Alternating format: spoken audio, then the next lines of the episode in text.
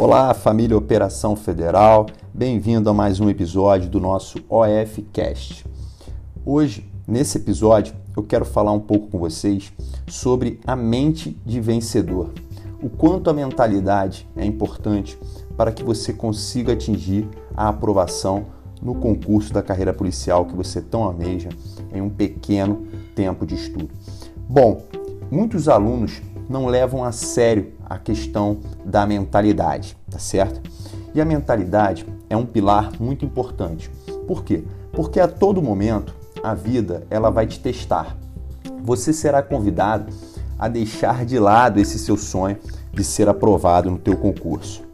O que você não pode fazer é exatamente reclamar. Pessoas que fracassam, elas só reclamam da vida. Pessoas que vencem, elas superam os desafios. Às vezes, as coisas elas são frustrantes e isso faz você sentir uma vontade enorme de simplesmente jogar a toalha. É tanto problema na vida da pessoa que isso acaba sugando as suas energias, não é mesmo?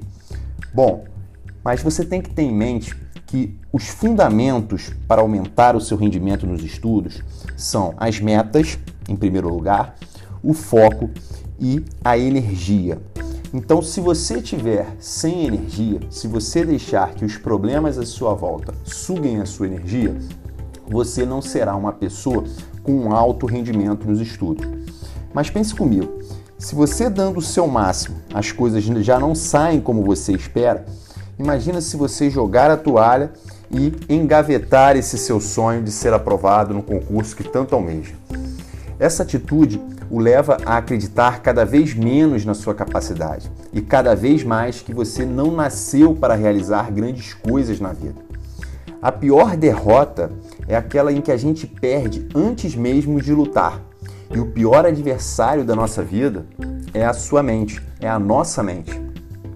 Você não pode simplesmente se acostumar com as derrotas.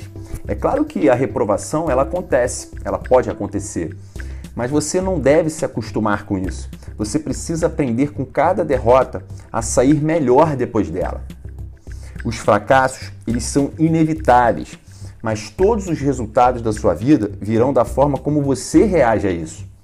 O vencedor, ou melhor, o aprovado, ele projeta o sonho, ele coloca uma meta, ele tem um motivo grande para chegar naquele seu objetivo, naquele seu propósito.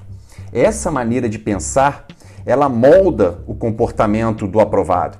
E ele entra de cabeça nesse mundo. Ele não tem um plano B, ele não tem um plano C, ele coloca toda a sua energia, todo o seu foco em um só objetivo. Entenda que sonhar grande e sonhar pequeno dá exatamente aí o mesmo trabalho. O vencedor ele tem convicção de que deve sonhar alto. Você deve sonhar alto.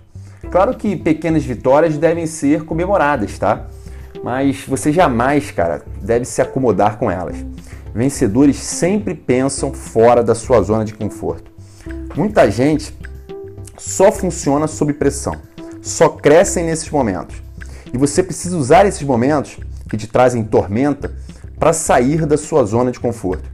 Lembre-se de que não é o nascimento de um filho inesperado ou algum problema familiar que você esteja passando que vai destruir o seu sonho e sugar sua energia mas a forma como você reage a isso tudo. O vencedor, ele leva a pancada, cara, porém depois da derrota ele sai mais forte, se entregando por completo ao mesmo ideal, ao seu sonho que ele já tinha colocado, só que agora de um jeito diferente, lógico, mais forte, mais maduro, mais consciente. E quando alguém fala que sofre de falta de tempo, isso para mim é uma hipocrisia, porque eu entendo que vencedores, eles não vivem reclamando, eles procuram soluções, tá certo? Então, eu espero que você tenha compreendido os meus ensinamentos nesse episódio e espero você até um próximo. Um grande abraço.